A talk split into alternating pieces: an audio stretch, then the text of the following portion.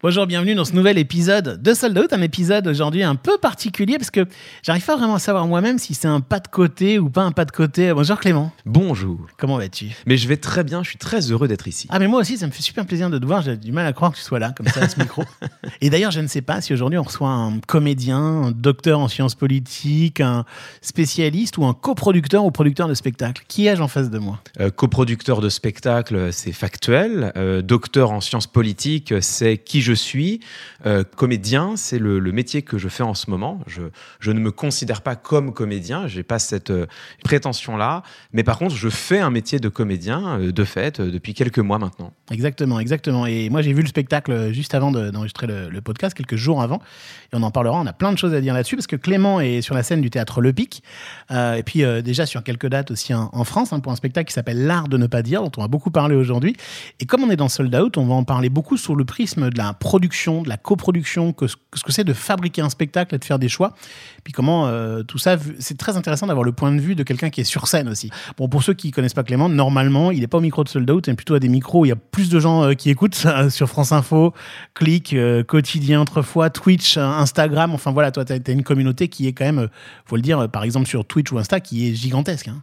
Bah, gigantesque, je sais pas, mais oui, euh, effectivement, ça se chiffre en, en- en centaines de milliers de personnes. Euh, C'est vrai que Twitch, c'est euh, ma chaîne Twitch, c'est aujourd'hui une des principales chaînes Twitch euh, politiques euh, en langue française.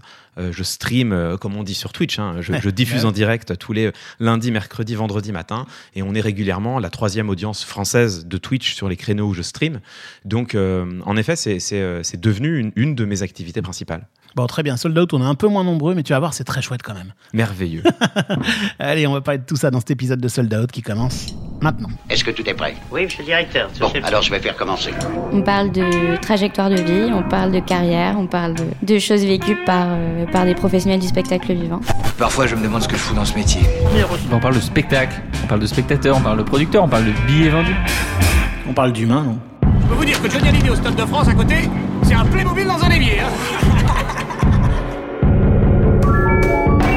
Sold Out, Sold Out, le podcast de Delight. le podcast de Delight. Je m'appelle Clément Viktorovitch, je suis euh, chercheur, docteur euh, en sciences politiques, universitaire. Euh, J'enseigne à, Sciences Po Paris notamment depuis euh, plus de 15 ans maintenant, notamment la rhétorique, qui est euh, le domaine que j'ai euh, principalement investi en tant que chercheur et qu'enseignant. J'ai publié un livre qui s'appelle le, Le pouvoir rhétorique aux éditions du Seuil, dans lequel j'ai essayé justement de donner les clés euh, à destination des citoyennes et des citoyens, à la fois pour euh, euh, analyser la parole et puis pour s'emparer aussi de l'argumentation. Et à côté, j'ai une vie dans les médias. On me connaît effectivement par euh, mes chroniques euh, à la télévision, à la radio et maintenant sur scène. Premier billet vendu, Clément. Premier billet vendu, c'était euh, il y a bien longtemps, il y a plus d'une dizaine d'années. J'avais euh, écrit une, une conférence spectacle. Euh, c'était- Passionnant. Ouais, c'était vraiment une, c'était une conférence un peu spectaculaire qui s'appelait Petite leçon de contre-manipulation qui mêlait, je dirais, des expériences de psychologie sociale que je pouvais faire avec euh, toute la, toute la salle, euh, quelques expériences de mentalisme, avec un tout petit niveau de mentalisme, mais en fait, c'était pas important parce que moi, je me servais de tout cela pour derrière expliquer quels étaient les biais cognitifs, le fonctionnement du cerveau, les techniques de manipulation qui étaient activées derrière, et euh, en quoi on les retrouvait aussi dans la publicité ou dans la politique. Et donc, j'ai- fait une petite date dans le cadre d'un projet culturel qui s'appelait à l'époque la boutique des frissons. Les billets devaient valoir 5 euros. Euh, on en avait 50 à vendre. Euh, et euh, c'est, mais c'est la première fois que des gens, effectivement, ont payé pour venir m'écouter sur scène. C'est un superbe premier billet vendu. Ouais. Et dernier billet vendu.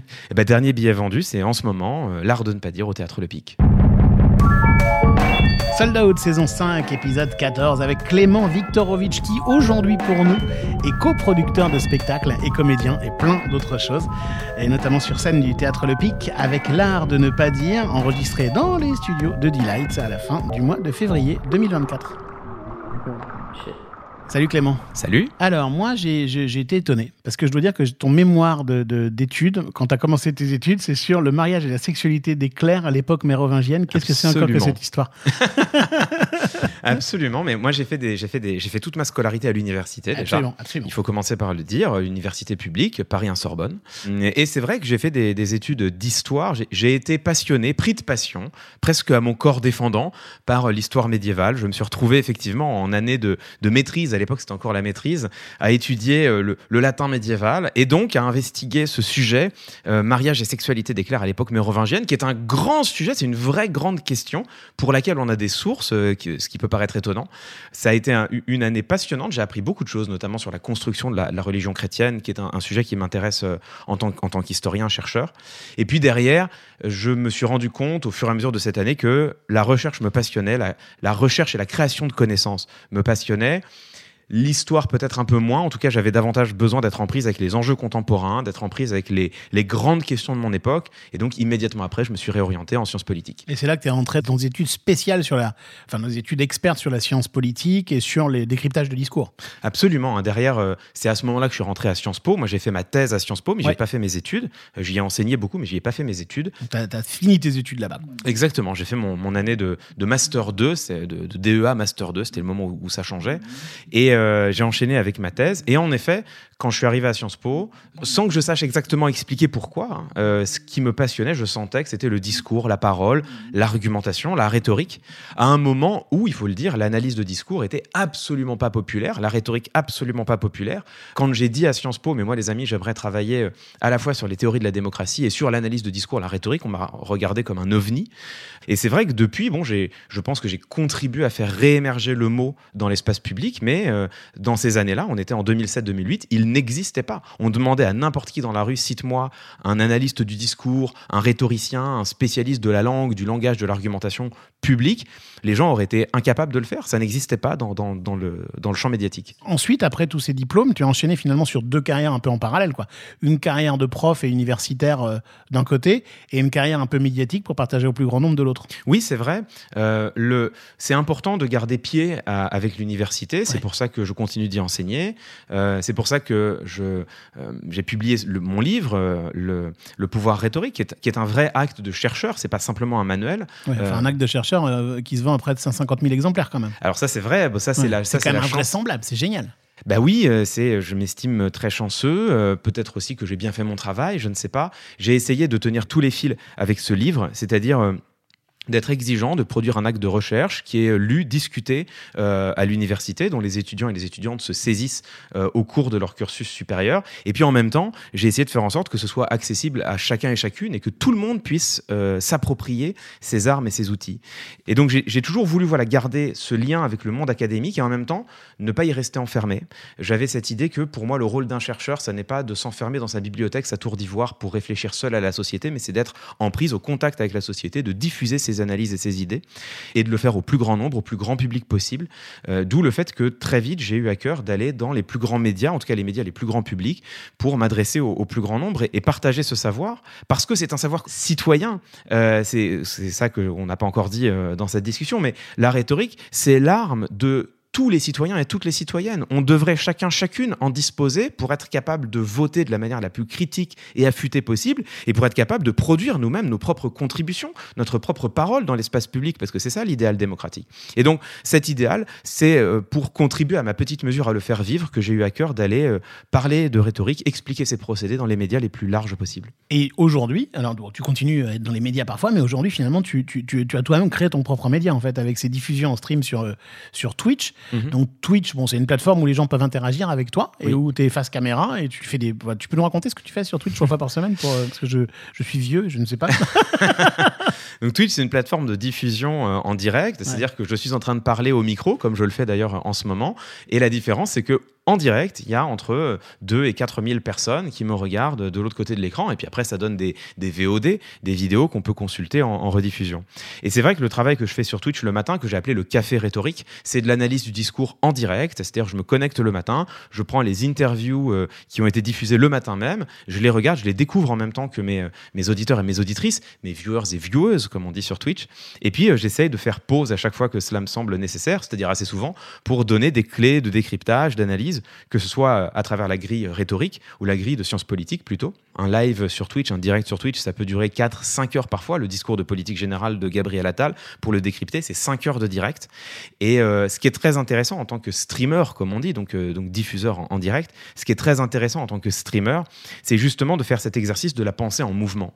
C'est-à-dire qu'on arrive sur Twitch, on a des directions, on sait à peu près ce qu'on va développer, mais on ne sait jamais exactement ce que l'on va dire. Et donc, on est dans ce temps long, ce temps de la pensée en mouvement, qui s'élabore au fil de l'eau, qui se forge euh, au gré de ce que l'on dit, au gré aussi de la manière dont les, auditeurs et les auditrices réagissent sur le chat. Euh, parfois, on a euh, une remarque qui nous amène ailleurs, qui nous permet de, de tirer un fil qu'on n'avait pas identifié. Parfois, on est contesté par le chat, parfois à juste titre. Donc, parfois, on est amené à se corriger aussi, à dire bah attendez, là, vous avez raison, j'ai dit une bêtise. On va aller vérifier en direct. Donc c'est vraiment une pensée qui s'élabore. Euh, regarder un stream, c'est regarder quelqu'un travailler sa pensée, euh, travailler sa réflexion. Euh, il est arrivé que je dise quelque chose le lundi matin en stream et que le mercredi matin, je dise écoutez, j'y ai réfléchi, je pense que c'était pas la bonne analyse. Je repropose autre chose. Et donc ça, c'est évidemment passionnant, très intéressant.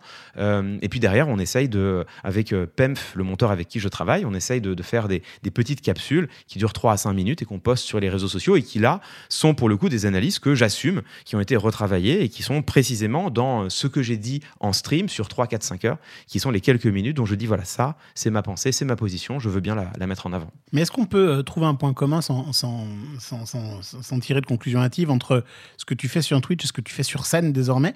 C'est quand même la mise en danger. C'est quand même. euh, T'es pas dans ta zone de confort. Oui, c'est vrai.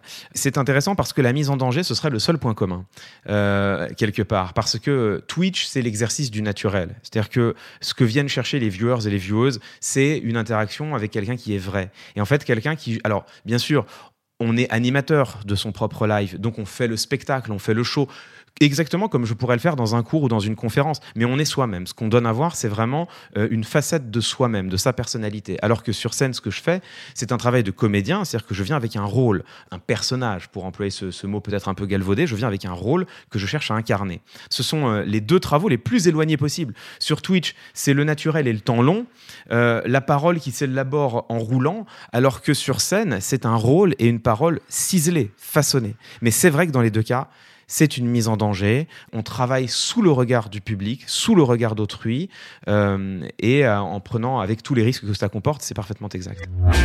Sold Out, Sold Out, le podcast de Delight. le podcast de Delight. Bon, alors cette fois, on passe de l'autre côté de la, de la barrière, pas le direct, mais le, le côté euh, personnage, le côté, euh, le côté scène. Et euh, d'emblée, ben, on va rebondir sur ce que tu disais dans Premier billet vendu. Tu, as, tu Mm. avais commencé par une conférence Oui. vendue à une cinquantaine de, de personnes. Là, vous auriez pu faire avec ton, ton coproducteur, avec, avec l'équipe, vous auriez pu décider de, mettre une, de faire une conférence, de proposer au public une conférence de Clément Viktorovitch qui avait vendu 150 000 exemplaires d'un livre et qu'on a vu à la télé, une conférence mise en scène et habillée. C'est pas du tout le choix que vous avez fait. Absolument. On s'est posé la question, effectivement, et euh, quand euh, Gilles Matana, mon, coproducteur, euh, est venu me chercher il y a de ça de, de nombreuses années, il m'a dit, mais est-ce que ça t'intéresserait de monter sur scène? Et je lui ai répondu, mais je l'ai déjà un peu fait, à une toute petite échelle, mais je l'ai déjà un petit peu fait avec une conférence spectacle. Et en fait, très vite, ça n'est pas la direction qu'on a prise. Pour une raison simple, c'est que le format conférence, à la fin des fins, vise à faire comprendre quelque chose aux spectateurs et aux spectatrices. Et évidemment, c'est un travail passionnant. Et c'est un travail que je fais déjà dans mon livre, que j'essaye de faire dans mes chroniques, que j'essaye de faire aujourd'hui sur Twitch.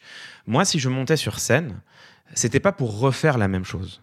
J'avais envie de me, de me connecter, c'était mon souhait, euh, j'avais envie de me connecter à une dimension euh, différente, je veux pas dire supérieure, une dimension différente qui est celle de la scène, qui est celle de la production artistique. Ouais. Quelle est la différence finalement entre le travail intellectuel et le travail artistique? Le travail intellectuel vise à faire comprendre, le travail artistique vise à faire ressentir vise à faire prendre conscience. En tout cas, c'est une, une définition que je jette comme ça sur la table, et, mais qui me semble tout de même dire quelque chose. Et c'était ça mon souhait, c'est-à-dire que je me rendais compte depuis des années qu'il y avait des éléments d'analyse, des éléments de réflexion que je proposais, que je proposais euh, dans mes conférences, que je proposais euh, à la télévision, et ces éléments de réflexion liés à des sujets essentiels euh, qui touchent à notre vivre ensemble, c'est-à-dire notamment la définition de ce qu'est une démocratie, la définition de ce qu'est la souveraineté populaire, une réflexion sur ce que la langue politique et la communication politique sont en train de faire à notre société politique, à notre vivre ensemble. Ces questions-là qui sont capitales et qui reviennent à poser des questions existentielles pour une société, pour un peuple. La question qui est comment voulons-nous nous organiser ensemble? Qu'est-ce que nous voulons et qu'est-ce que nous sommes prêts à accepter en termes de gouvernance, en termes même de gouvernement? Bon, ces questions-là, j'avais tenté de les ébaucher un peu en chronique et je voyais bien que je donnais des éléments qui se faisaient comprendre, mais qui se faisaient peut-être pas ressentir, qui étaient peut-être trop importants pour en passer par simplement trois minutes de chronique. Et donc je me suis dit, c'était ma réflexion, ces questions-là, si je les aborde, j'aimerais les aborder par un prisme artistique, parce que je pense que là, il y a un enjeu qui n'est pas simplement la compréhension, qui est le ressenti, qui est le fait de faire toucher du doigt, de faire prendre conscience les spectateurs et les spectatrices que peut-être, je dis bien peut-être, quelque chose ne va pas tout à fait bien dans ce régime que nous appelons démocratie. C'est pas seulement ce régime démocratie en France en 2024. Absolument. C'est ce régime démocratie en France, en Europe et dans le monde. Tout à fait. C'est ça dont, ça dont on parle dans cette pièce, au fond. Absolument. C'est vrai que cette pièce alerte sur le fait que certaines techniques de communication qui ont émergé ces dernières années, depuis 6-7 ans, euh, menace, selon moi, menace selon moi la définition même de ce que l'on appelle démocratie. La démocratie, c'est à minima, au minimum possible. Il y a plein de définitions possibles. Enthousiaste, moins enthousiaste, optimiste, plus pessimiste. Mais la, définition la plus minimale, c'est de dire que la démocratie, c'est le régime dans lequel les gouvernants assument leurs responsabilités face aux gouvernés. On ne peut pas faire plus minimum comme définition de la démocratie. Mais à partir du moment où le langage devient, pour reprendre le titre du spectacle, un art de ne pas dire, à partir du moment où tout est fait dans la langue politique pour masquer la réalité de ce qui est, partir du moment où même ce qui est dit n'a plus aucun rapport, n'a plus aucune connexion avec le réel. Est-ce qu'on peut encore parler de responsabilité des gouvernants à l'égard des gouvernés? Et si on ne peut plus parler de ça, est-ce qu'on peut encore parler de démocratie? Et ces questions-là, elles ont été posées dans, posées dans de nombreux pays. Tout le monde a vu qu'elles étaient posées dans l'Amérique de Donald Trump. Tout le monde a vu qu'elles étaient posées dans le Brésil de Jair Bolsonaro. Eh bien, l'hypothèse que propose le spectacle, en s'appuyant sur un corpus de sources et de données, hein, c'est-à-dire qu'on a fait derrière l'écriture théâtrale un vrai travail de science politique, l'hypothèse que pose le spectacle, c'est que depuis quelques années en France, nous sommes face à une utilisation du langage qui est de même nature et qui vient, selon moi, menacer notre euh, pacte politique et social. Mais tu aurais pu presque écrire un, un- un essai là-dessus, tu aurais peut-être même pu écrire un roman, Mhm. ça aurait été également une œuvre artistique. Tu choisis quand même pas la facilité en écrivant un, une pièce, en coécrivant avec Ferdinand, dont on va parler tout à l'heure, Ferdinand Barbet, une pièce, mais tu l'incarnes également, alors que c'est pas du tout ton taf. Oui, c'est T'as vrai. jamais pris de cours de, de- de- de- t'as jamais pris de cours de, d'acting avant? Non, non, non, c'est vrai, hein, c'est vrai. euh, Comme je le disais, je découvre ce métier de comédien. Euh, je ne suis pas comédien, mais je fais le comédien depuis, euh, depuis quelques mois maintenant. C'est là où, j'ai envie de dire, euh, le, la nécessité du propos a rejoint une envie personnelle. La nécessité du propos, pour moi, c'était d'en passer par la forme artistique pour euh, susciter une prise de conscience. Et l'envie personnelle, c'était celui de me reconnecter avec le public. Euh, c'est vrai que les gens me connaissent par le prisme des médias, les gens m'ont beaucoup vu parler à l'œil froid et obscur d'une caméra, mais la réalité, c'est que moi, mon travail, depuis euh, bien longtemps, c'est d'être au contact du public. Euh, J'ai donné dans ma vie des centaines et des centaines, même des milliers d'heures de cours en amphithéâtre. J'ai donné des dizaines et des dizaines d'heures de conférences. Et en réalité, c'est là où je suis le plus heureux. Moi, j'aime ce contact avec le public. J'ai toujours aimé ça. J'ai toujours aimé sentir la chaleur des spectateurs et des spectatrices qui nous regardent et nous écoutent depuis la salle. J'ai toujours aimé sentir la densité vrombissante des silences que l'on laisse quand on s'exprime et euh, silences dans lesquels on peut presque entendre les esprits travailler chez nos auditeurs, nos auditrices. J'ai toujours aimé aussi les interactions avec les personnes qui sont en face de moi, leur redonner la parole, leur poser des questions, les laisser m'interpeller. Et euh, c'est tout ce plaisir-là dont j'avais soif après des années et des années passées surtout sur les plateaux de télévision. La télévision, la radio, c'est un, un travail que je suis fier d'avoir fait une fois que je l'ai fait. Je suis euh, souvent heureux du résultat et quand je regarde certaines chroniques, je me dis voilà, ça c'était bien de le dire et de le dire comme ça. Je suis moins heureux en le faisant. J'ai pas un plaisir particulier au moment de l'enregistrement. J'ai pas un plaisir particulier en studio, en plateau. Je l'ai jamais vraiment eu. Et donc j'avais cette, envie vraiment de retrouver le contact avec le public. Et donc le, ce spectacle, c'est la rencontre entre un besoin, le besoin d'en passer par une forme artistique et une envie, l'envie de, revenir au contact des gens. Et donc, forme artistique, et là, on en vient au cœur du truc, c'est-à-dire que le choix que vous avez fait avec euh, Gilles Matana, ton, coproducteur, et avec Ferdinand Barbet, ton co-auteur, le choix que vous avez fait tous les trois, c'est de livrer une œuvre artistique réelle, et d'une œuvre théâtrale. Concrètement, c'est une pièce de théâtre euh, coécrite par un gars qui, Ferdinand, qui est un spécialiste du théâtre public, mise en scène comme une pièce de théâtre, où toi, tu n'es pas Clément Viktorovitch dans la pièce, tu es un personnage. Absolument, euh, j'incarne euh, le conseiller en communication du président de la République. Alors le président de la République n'est pas nommé. Il ressemble un petit peu à celui qu'on a en France aujourd'hui, mais par certains aspects et par certains aspects seulement. Ça n'est pas non plus une décalque. Donc, le conseiller en communication du président de la République, et c'est vrai que ce conseiller se fait euh, renvoyer au gré d'un scandale un peu anecdotique, mais qui lui coûte malgré tout sa place. Il en conçoit une, une rage, une colère. Il estime que c'est grâce à lui que le président s'est fait élire, et il décide de se venger. La vengeance de ce conseiller, ça va être l'organisation d'une conférence devant les citoyennes et les citoyens, où il va déballer tous les secrets de communication de son président dans l'objectif affiché de lui nuire. Donc c'est vraiment l'histoire d'une l'histoire d'une vengeance. Euh, c'est une pièce de théâtre avec un personnage qui n'est pas moi, qui pourrait peut-être être une autre version de moi-même si j'avais été euh, totalement froid et cynique, ce que j'essaye de, ne pas être. Et euh, oui, c'est effectivement un travail artistique. Euh, Ferdinand Barbet, qui a signé la mise en scène, en plus d'avoir coécrit, nous emmène dans une mise en scène évocatrice, avec des éléments qui sont des éléments métaphoriques, évocateurs sur scène. Donc voilà, on essaye de vraiment travailler sur une œuvre, une œuvre théâtrale, dramaturgique. On- tu en as joué combien là? Euh, J'ai joué la pièce une quinzaine de fois pour l'instant. quinzaine de fois. Faut, faut dire quand même aux gens qui nous écoutent, qui sont be- beaucoup des professionnels et puis des, plein de gens qui ont envie, d'étudiants qui ont envie de bosser dans ce secteur, que euh, ben, c'est déjà un énorme succès. Alors, Il y a plein de pièces de théâtre qui ont du mal à émerger. Là, c'est incroyable. C'est, c'est, enfin, voilà, c'est un énorme succès. Le théâtre public est quasiment, pas encore, mais quasiment déjà complet. Oui, c'est vrai, hein, c'est vrai. Le, le- donc là, on fait une série de 30 représentations au théâtre euh, Le Pic, 150 places, euh, 4300 billets à vendre en tout. Et, euh, on sent le producteur là. bah oui, bah c'est voilà, j'ai travaillé, j'ai travaillé la question. C'est vrai qu'on est complet trois semaines à l'avance. euh, voilà, on joue, on joue à guichet fermé. Notre tournée de rodage, on a joué presque toutes nos dates à guichet fermé aussi, euh, alors qu'on n'avait absolument pas communiqué sur le sur le projet. C'est-à-dire, j'avais même pas révélé l'existence du projet sur les réseaux sociaux. Ah oui, Donc, j'avais même pas activé ma communauté. Euh, les gens sont venus simplement en voyant le nom. une curiosité quoi. Exactement, ils ont vu un nom, un titre sur un programme et ils ont, ils ont voulu venir. La confiance du public, c'est quelque chose que je reçois avec beaucoup de euh, beaucoup d'humilité et j'en suis extrêmement touché. Et avant de parler au Clément producteur dans, dans un instant, moi j'ai continué à parler aux comédiens en devenir, en tout cas en comédien, Mhm. tous les dimanches, lundi et mardi pour l'instant notamment. Exactement. notamment. Est-ce que ce comédien, il ressent, euh, quand on est encore en phase de rodage comme ça, des, des trucs de rythme, le, le- le fait parfois quand tu rentres en scène, on va pas, on va pas expliquer exactement ce qui se passe, mais c'est toi, mais sans être complètement toi. Est-ce que ce- il sent que les gens sont un peu désarçonnés? Enfin, tu ressens des trucs très intensément? Comment ça se passe? Ah oui, c'est très fort, bien sûr, bien sûr, c'est très fort. C'est-à-dire que, euh, et d'ailleurs, le, le paradoxe, c'est que euh, on- donc notre tournée de rodage, on l'a faite en fait dans des salles assez grandes. On a fait la première à Sénaux dans une salle de 400 places, je crois 400 ou 450 places. On a joué dans des salles de 500, 600 places pendant notre tournée de rodage. Et donc, euh, j'ai immédiatement eu le contact avec de, de très grandes salles comme ça. Donc, c'est évidemment à la fois un peu terrorisant au début et très vite très enthousiasmant. Et puis, au théâtre Le Pic, j'ai retrouvé un théâtre très intimiste, 150 places, et avec un rapport scène-salle très proche. Les premiers rangs sont vraiment là, juste devant le comédien. Et donc, euh, c'est vrai que la première au théâtre euh, Le Pic, alors même que j'avais déjà 6-7 représentations dans les pattes, que j'avais pris l'habitude d'encaisser le choc des regards des spectateurs et des spectatrices, en arrivant au théâtre Le Pic, tout d'un coup, de voir comme ça ces 150 personnes qui étaient là, juste là, en face de moi, je, pouvais détailler chaque regard. C'est vrai que ça fait quelque chose. J'ai appris à réapprivoiser ça.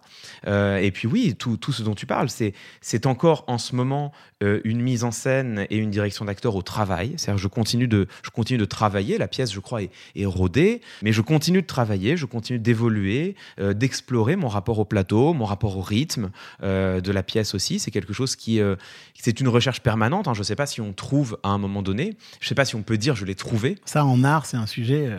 Enfin, c'est un sujet. à, à quel moment euh, on peut euh, diffuser un morceau de musique? Oui. À quel moment un tableau est terminé? Il y a même des peintres qui se sont suicidés pour ça. Oui, c'est vrai, hein, c'est vrai. euh, C'est euh, euh, Ron Tal, qui est un guitariste que j'aime beaucoup, qui, qui prononce cette phrase. Il dit Le moment où tu sais qu'une œuvre est terminée, c'est quand tu arrêtes de travailler dessus.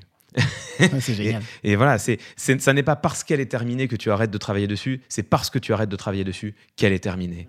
Et, et c'est là où l'art vivant, euh, le spectacle vivant est fascinant, c'est qu'en fait, je crois que tu n'arrêtes jamais de travailler. hein. Je- j'imagine que tu continues toujours de chercher, d'explorer euh, tous les horizons, euh, tous les horizons autour de toi en, en termes de jeu, en termes de rythme. Donc oui, c'est un travail qui est vertigineux, que j'aborde avec énormément d'humilité et j'espère aussi énormément de sérieux. Je travaille sur ces questions-là depuis, euh, depuis quelques mois maintenant. Sold out. Sold Out, le podcast de Delight. Bon, est-ce que tu as une veste ou un truc? Parce qu'on va parler au Clément, euh, coproducteur maintenant. Très bien, très bien. eh bien, je, je prends mon air le plus sérieux possible. Et on sort les tableaux Excel. Mais non, parce que justement, c'est pas que ça, un producteur ou un Mm. coproducteur. Moi, je crois, je connais un peu Gilles Matana, qui est- qu'on avait invité dans le troisième, je crois, Sold Out, ou- voilà, tout au début, donc euh, tout au début de la série pour aller voir euh, dans la saison 1. Et Gilles, qu'on connaît bien ici, euh, je crois que tu as laissé le choix Clément en te disant soit moi je te produis à 100% et euh, tu es, comédien et co-auteur, soit tu deviens coproducteur du spectacle avec moi. C'est- vrai ça? C'est ça qui s'est passé? Oui, bien sûr, bien sûr. Euh, Gilles a, a tout de suite été euh, très ouvert à toutes les options possibles. Ce dont il était soucieux, c'est que moi, je sois heureux et que je me sente euh, à l'aise à la place qui, qui allait être la mienne dans cette, euh, dans cette aventure. Et c'est vrai que le fait de coproduire le spectacle a été une, forme d'évidence, mais pour une raison simple, c'est que euh, ce, spectacle, je ne sais pas si ça s'est senti jusque-là implicitement dans ce podcast, mais dans cette discussion, mais donc je vais le, je vais le dire euh, explicitement maintenant, c'est un projet qui me tient extrêmement à cœur.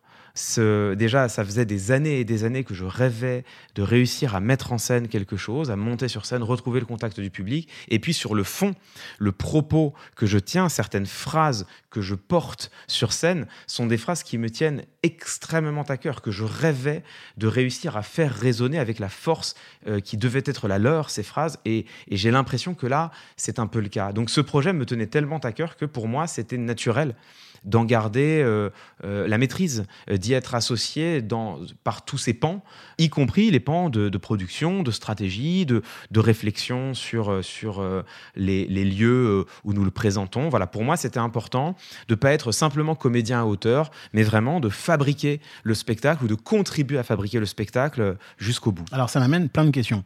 La, la- première, c'est que j'ai l'impression qu'aujourd'hui, parmi les, les- les jeunes artistes notamment, ou les, les artistes, parfois il y a une défiance vis-à-vis de certains producteurs, où les artistes se disent, et notamment dans le one-man show et dans l'humour, genre, finalement je peux le faire tout seul, il n'y a, pas énormément de technique, il n'y a pas besoin d'em- d'embaucher 150 intermittents du spectacle pour faire tourner le truc, je peux me débrouiller tout seul, j'ai pas forcément besoin d'un coproducteur ou d'un producteur. C'est un truc qu'on entend parfois, qui est un peu bizarre, mais qu'on entend, non? Bah, peut-être, moi, je, en fait, je ne sais pas. Je pense que si euh, j'ai effectivement des collègues, euh, camarades, euh, copains, copines, d'ailleurs parfois humoristes, qui effectivement s'autoproduisent, et bon, bah, j'ai beaucoup de respect pour ça. Ah oui. Apparemment, c'est eux, ils- eux, ils voyaient comment faire.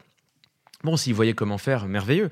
Moi, j'ai l'humilité de, de savoir euh, ce qui est mon métier, ce qui est de mon ressort et ce qui ne l'est pas. Et en l'occurrence, fabriquer un spectacle, euh, je n'avais aucune idée de comment ça se passait. Aucune idée. Euh, quand j'ai commencé à travailler sur ce spectacle, j'ignorais jusqu'à la différence entre théâtre privé et théâtre public. Pour moi, c'était pas encore très clair cette histoire. Depuis, ça l'est devenu, en tout cas un peu plus, mais à- au, au début, ça l'était pas. Donc voilà, j'ai eu l'humilité de voir que là, il y avait un océan de compétences dont je ne disposais pas, de savoir que je n'avais pas du tout. À partir de là, c'était naturel de, de chercher un, un partenaire. Mais ce qu'il faut dire aussi, c'est que là, je, le décris d'une manière très, très rationalisée, très rationnelle. Euh, en fait, ce qui s'est passé concrètement, j'ai pas cherché un partenaire. Ce spectacle, c'est une rencontre. C'est une rencontre avec Gilles. Euh, c'est vrai que, euh, pour le coup, ce que tu dis, moi, je le ressentais un petit peu. C'est-à-dire que quand j'ai reçu le mail de quelqu'un qui se disait producteur de spectacle, j'ai toutes mes alertes rouges qui se sont allu- al- allumées en disant attention, c'est un roublard potentiel. Et puis voilà, j'ai rencontré, et en même temps, bon, je savais aussi que c'était un endroit vers lequel j'avais envie d'aller. J'ai rencontré Gilles, et puis c'est une rencontre humaine. C'est quelqu'un euh, avec qui on s'est euh, très bien entendu, on est aligné sur les valeurs, on est aligné sur ce qu'on veut faire, on a une communication qui est tout à fait transparente, et à partir de là, la, la coproduction, en- encore une fois, était assez naturelle. Et encore là, pour l'instant, ça, ça se passe bien, et ça se passe super bien le pic, et j'espère que ça va continuer à se passer super bien. Mais peut-être qu'un jour, vous allez faire des très grandes salles, et qu'il y aura en plus des sujets de billetterie, de stratégie de commercialisation, de communication. Tout ça, ça reste des trucs, euh, c'est un savoir-faire, quoi, aussi. Oui, c'est un savoir-faire que j'ai pas. C'est un savoir-faire que j'ai pas, mais c'est quand même des enjeux auxquels je ne suis pas totalement étranger, notamment tout ce qui concerne les questions de communication. Euh, bon, euh, j'ai un peu déjà un peu travaillé dessus comme chercheur, et puis par ailleurs, comme, tu le disais, j'ai quand même une, vraie présence sur les réseaux sociaux, donc c'est quand même des enjeux avec lesquels je suis familiarisé. Ça aurait pas été possible pour moi, par exemple, de, me dire la communication autour de ce spectacle ne relève pas de mon ressort. Impossible. Enfin, j'ai toujours été euh, le, premier et même le seul communicant de mon propre travail. Donc là, c'était c'était naturel, c'était essentiel pour moi de conserver une part de maîtrise et en même de travailler avec quelqu'un qui a une véritable expérience sur ces enjeux. Co-producteur. Absolument. C'est pas seulement un banquier, quoi. C'est un. Pas un- du tout. un vrai- au contraire. On peut Non, non, peut-être- pas s'arrêter là-dessus, d'ailleurs. ouais. Oui, oui, absolument pas. C'est c'est vraiment euh, aucunement d'ailleurs. Et euh, non, Gilles, c'est quelqu'un qui a été associé. Mais après, euh, l'expérience de ce travail, c'est quand même peut-être un peu particulier. Je ne sais pas si ça existe tant que cela. C'est-à-dire que la création, c'est vraiment faite à trois avec Ferdinand Barbet et, et Gilles, et Gilles Matana. Raconte-nous comment vous avez fait ça. C'est Gilles qui nous a présenté euh, Ferdinand et moi. Euh, on, on a beaucoup parlé de Gilles parce que c'est le thème de- du, du podcast, beaucoup la production aussi de spectacles. Mais il il faut dire que ce spectacle n'existerait pas sans la rencontre avec Ferdinand, euh, qui a signé non seulement la coécriture, la mise en scène, la scénographie, qui a fait ma direction d'acteur, et euh, qui est une vraie rencontre humaine euh, et artistique. Comme je te le disais, moi j'ai toujours été le seul auteur de mes textes. Euh, L'art de ne pas dire, c'est le premier texte que j'ai coécrit. Je sais que c'est la même chose pour Ferdinand. Il a toujours été le seul auteur de ces textes. C'est le premier texte qu'il a coécrit. On pensait tous les deux ne pas être capable de travailler avec une autre plume que la nôtre. Et voilà, et c'est une rencontre qui s'est faite, euh, une écriture qui a été d'un grand naturel. Donc cette pièce, c'est avant tout une rencontre humaine avec de trois personnes entre elles. Et donc comment ça s'est passé? Gilles nous a présenté. Avec Ferdinand, euh, au début, on se voyait euh, une, à deux fois par mois sur des, résidences, au Théâtre Le Pic d'ailleurs, qui a accueilli nos premières résidences, euh, dans la petite salle de répétition du Le Pic. On se voyait sur deux jours, le vendredi et le samedi généralement. Je, comme ça, le dimanche, je me reposais, puis le lundi, je repartais pour ma semaine de chronique. On se voyait le vendredi et le samedi, on s'enfermait avec Ferdinand, on réfléchissait sur deux jours. Et puis Gilles, euh, il passait, il assistait à deux heures de discussion, une après-midi de discussion, une matinée de discussion.